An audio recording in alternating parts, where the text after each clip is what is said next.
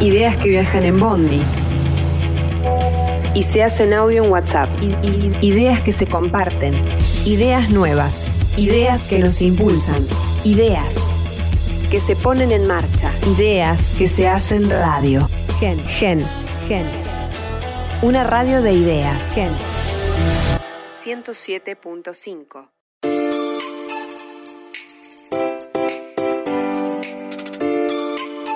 Hola, mi nombre es Bianca Alessi y les doy la bienvenida a Pequeñas Grandes Ideas.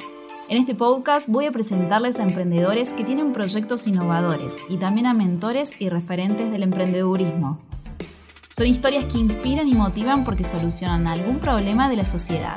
Son ideas que surgieron en la provincia de Córdoba, Argentina.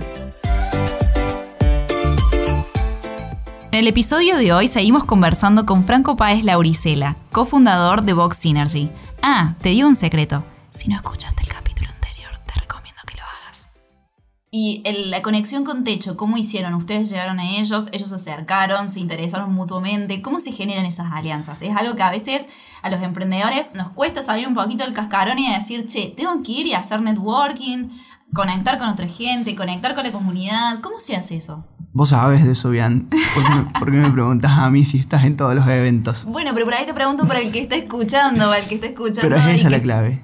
Es estar en todos los eventos. Nosotros, como cualquier emprendedor, arrancamos sin conocer absolutamente a nadie y arrancamos. Y tampoco tenemos familias que nos pudieron apoyar económicamente en todo lo que hacía falta. Así que nos tuvimos que, nos tuvimos que rebuscar salir a la calle y empezar a contactar. Y básicamente se radica en, vos tenés una buena idea y empezás a tener una buena ejecución sobre esa idea, bueno, comunícalo, comunícalo que haces, porque nadie te va a venir a tocar la puerta, sino que vos tenés que ir y decir, hola ministro, hola dueño de tal empresa, hola ONG, yo sé que ustedes llegan a esta comunidad, habla, comenta, comunica, porque te van a cerrar la puerta 10 veces, pero hay uno después que te la va a abrir y ese uno es el que cuenta. Y en este caso, lo que, nosotros hacemos visible es el 1% al final de toda la gente que nosotros venimos contactando para desarrollar.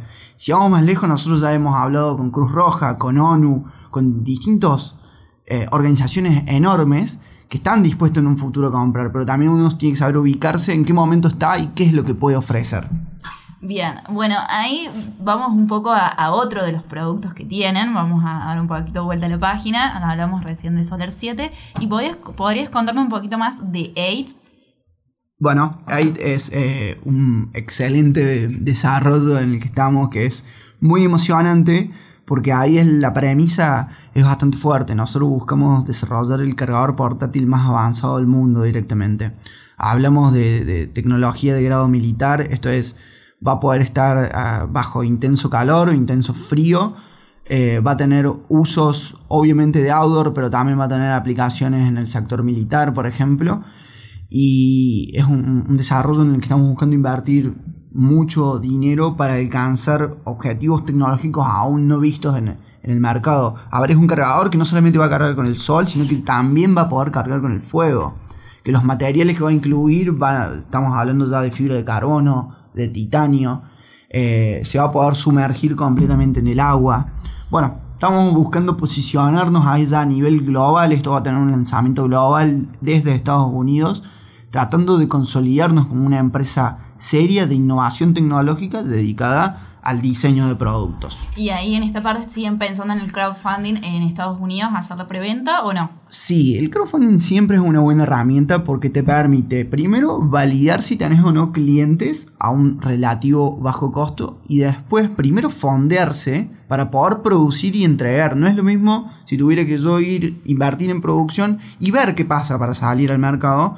En cambio, hacer un crowdfunding con una estrategia global implica obviamente contactar a muchísima gente, hacer una movida enorme, tenemos que salir en medios del mundo en este caso, pero el objetivo sería hacer una, salida muy, muy fuerte, muy agresiva al mercado para que reciba y diga, quiero el producto el día que lo saquen a la venta, lo quiero comprar y, al estilo iPhone que hacen cola.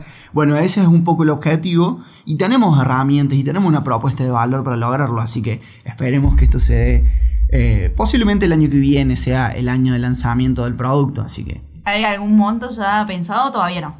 Los, los, precios son muy variables porque es una línea, es una línea de cargadores, de powerbanks, de sistemas de luces LED, de calentadores de agua, eh, y es cargador solar y es termoeléctrico. Entonces, como al ser una variante grande, te puedo decir que va a haber precios entre los 25 y los 300 dólares aproximadamente.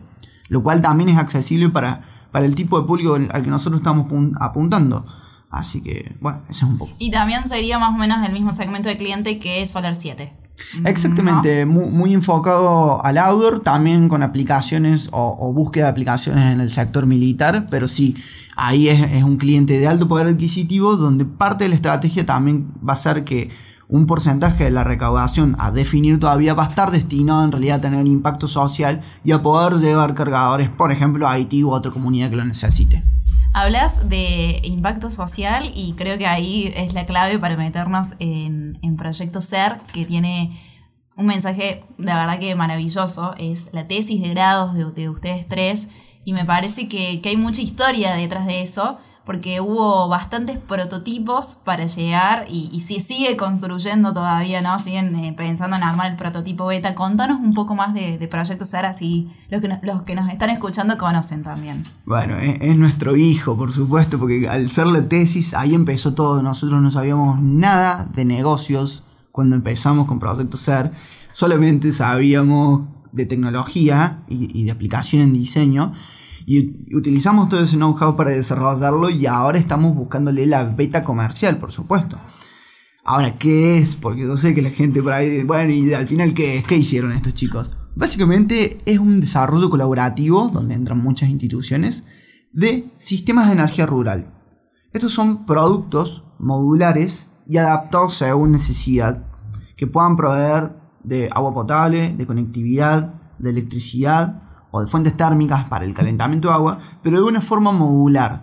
Si yo te lo tengo que, mm, digamos, demostrar para la gente que Describir está escuchando. visualmente, sí, porque por ahí como lo imaginamos que es difícil también. Uno cuando lo ve en foto también es difícil de explicar, bueno, ¿eh? También es difícil y ahí va todo el avance que nosotros buscamos tener en un futuro. Aproximadamente tiene 2 metros de altura y se asemeja a la forma de un árbol. ¿Por qué? Porque hicimos todo un estudio ergonómico de cómo la gente se podía distribuir alrededor del producto. Y es un producto que funciona básicamente como una mini planta potabilizadora. Tiene todos los, enchufes para que uno pueda cargar su celular, su notebook. Tiene una cocina también en una parte. Y es muy interesante cómo planteamos el uso de la sinergia en este producto. Porque, a ver, básicamente nosotros tomamos humedad nocturna para generar un poco de agua. Con esa agua y un poco de sal y la energía del sol, nosotros generamos hipoclorito de sodio que es eh, cloro, digamos, el mejor eh, bactericida conocido hasta hoy. Y con eso a su vez potabilizamos otros 10.000 litros de agua en la zona. Entonces es un, tiene una lógica bastante compleja pero en una resolución bastante simple que es lo que estamos tratando de terminar para hacerlo aún más chico el producto. Hoy en día se puede cargar en la caja de una pickup tranquilamente, pero lo buscamos hacer más pequeño ultra portátil, ultra resiliente, porque esto pensemos, que ahora la parte importante, está pensado para, por ejemplo, inicialmente niños en escuelas rurales que sabemos que no pueden acceder a algunos de los recursos básicos. En Argentina hay 140.000 niños en esta situación y si nos vamos al mundo, un tercio de la población básicamente. Es un, es un mercado enorme, la cantidad de beneficiarios que podría, que podría haber con ser eh, sería enorme, pero bueno, es un desarrollo que involucraría también a muchísimas instituciones, mucha inversión en desarrollo y una gran logística para llegar a toda esa gente. ¿Y han hecho alguna prueba ya acá en Argentina? Sí, hicimos una prueba en, en el interior de Santiago del Estero, en una escuelita eh, en el medio de la nada, básicamente, que la verdad que fue muy bien recibido, estuvo, estuvo muy muy buena porque además, no sé, por ejemplo, cuando le preguntamos al maestro, al docente que qué no le gustaba de Proyecto Ser, él dijo que se lo lleven, o sea, lo que no le gustaba es que, no, dicen, no me lo pueden dejar porque yo lo voy a utilizar y nosotros no podemos todavía legalmente dejarlo y además necesita más desarrollo porque hay cuestiones eléctricas, por ejemplo, que resolver. Eh, pero fíjate vos lo que es poder aportar con una idea y una ejecución de un proyecto que, que, al final va a tener un gran impacto en la gente en la que lo pueda utilizar, por ejemplo. Eh, la próxima etapa, ahí venís hablando un poco esto de concretar, es pasar al prototipo beta, o sea, están en esta transición o están por pasar. Eh, ¿Qué están necesitando para concretar? Que se concrete del todo. Hablas de la parte eléctrica y algo más en cuanto a lo económico. Hay... Por supuesto, esto es como todo proyecto, como toda startup, hace falta inversión cuando uno busca hacer un I D, un lanzamiento y luego la producción y comercialización de un producto. Y si bien ahora nuestros, eh, nuestro objetivo es lanzar internacionalmente 8, que es un producto que a su vez nos daría muchos ingresos y empezaría a, poder ser invertidos estos ingresos en el desarrollo de ser. Pero sí, eh, esto es igual en todos los proyectos. Se invierte primero en el I D, entendiendo el cliente al cual le vamos a, poder resolver un problema. Luego se, se, avanza hasta un I D final, se lanza el producto estratégicamente, eso es muy importante. Tenés una oportunidad de lanzar un producto, no 10, hay que lanzarlo bien, hay que entender cuál es el canal por donde los clientes nos van a comprar. Y luego tener inversión para la producción, ¿no? Y estar preparados para una producción. Te voy a dar un ejemplo. Si a mí viene hoy Cruz Roja, me dice, te quiero comprar Cruz Roja, te compra 10.000 unidades y te los pide de un día para el otro. Y vos tenés que tener espalda para poder entregar. Entonces, si bien ellos tienen interés, nosotros necesitamos crecer como empresa, invertir en nuestra imagen, invertir en nuestra capacidad productiva y estar disponibles para poder acceder a ese mercado y decir, tengo respuesta para vos de un día para el otro con 10.000 unidades. Estar preparados, ¿no? Eh, ¿Y hay ahí alguna oportunidad de negocio que plantea Proyecto Ser, digamos, a futuro? Sí, por supuesto. El, modelo de negocios de Ser se radica en que básicamente nos pueden comprar, ya sean eh, instituciones grandes como la ONU, eh, gobiernos o ONGs que quieran el producto directamente para destinarlo a un a un damnificado que es el beneficiario, o bien nos pueden comprar empresas, y eso es lo que estamos disponiendo, que tienen actividades, por ejemplo, en entornos eh, de off-grid, que se le dice que es fuera de la red. Ahora hablemos desde el agro, el sector de investigación, sectores de minería, sectores de oil and gas, todos esos eh, rubros laborales trabajan en lugares donde tampoco hay recursos, entonces necesitan también de productos de este tipo. Cuando esa gente nos compre productos, nosotros a su vez destinaríamos una parte de esto a poder llegar a comunidades rurales, por ejemplo, en este caso. Entonces ahí también se vuelve una estrategia de, triple impacto y una apertura muy grande de mercados con un potencial enorme. Y además ahí desde ese punto de vista las empresas aportarían con la parte de responsabilidad social, ¿no es cierto? Exactamente. Es que por ahí, por ahí iría el cliente, son empresas con responsabilidad social.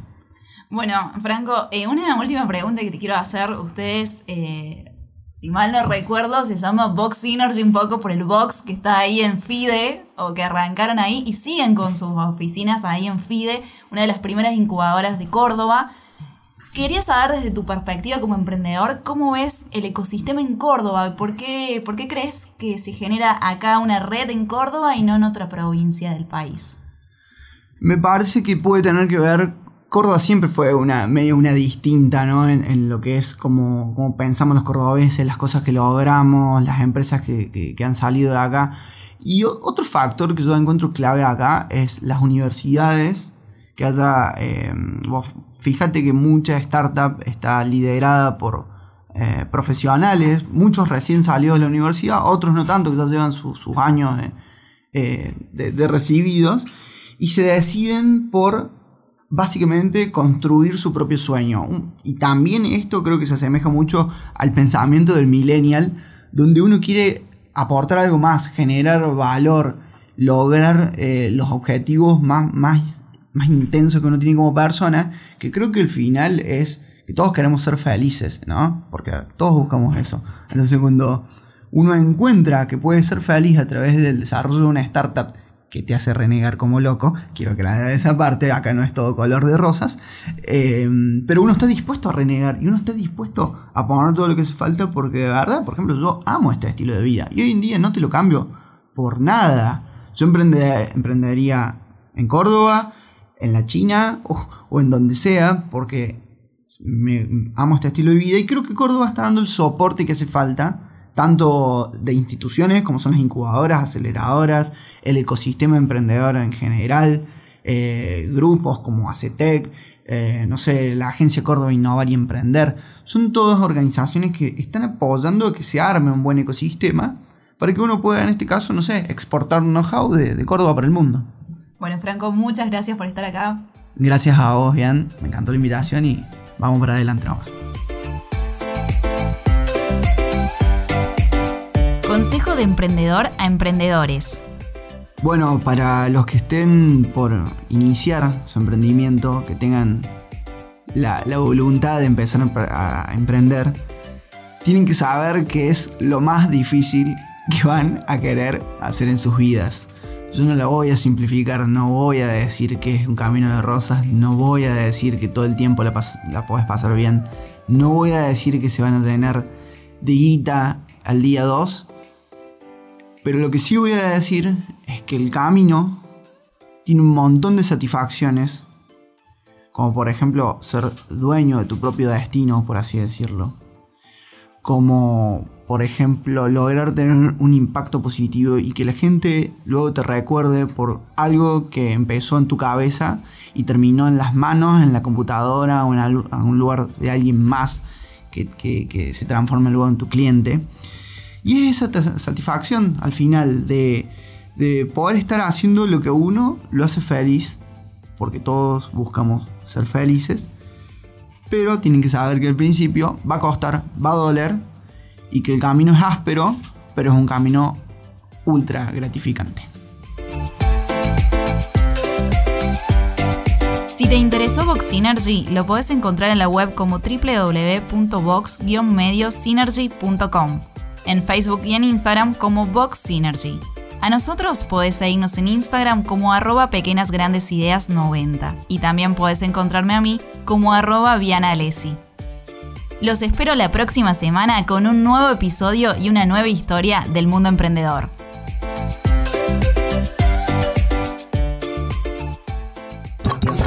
genfm.com.ar